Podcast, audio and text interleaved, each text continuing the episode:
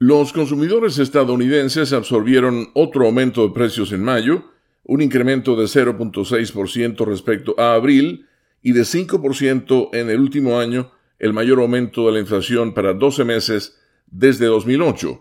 El incremento de mayo en los precios al consumidor, reportado por el Departamento del Trabajo, refleja una vasta gama de bienes y servicios ahora en creciente demanda, con las personas volviendo a comprar, viajar, cenar en restaurantes y asistir a eventos y espectáculos en una economía en rápida reapertura.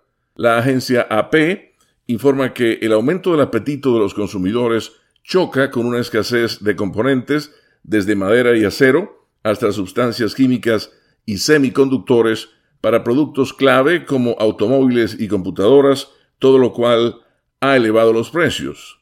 Y a medida en que los consumidores se aventuran y salen de sus casas, la demanda se ha extendido de productos a servicios como boletos de avión, cenas en restaurantes y precios de hoteles, elevando la inflación también en esas áreas.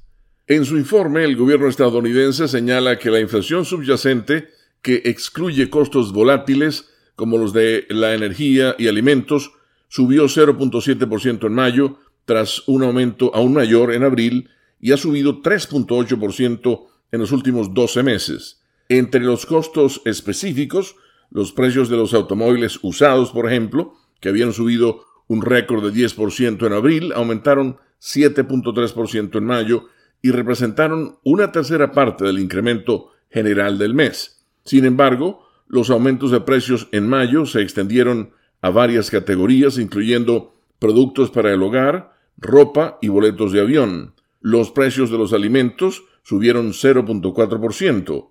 Los precios de la energía se mantuvieron sin cambios, pero han subido 28,5% respecto a hace un año.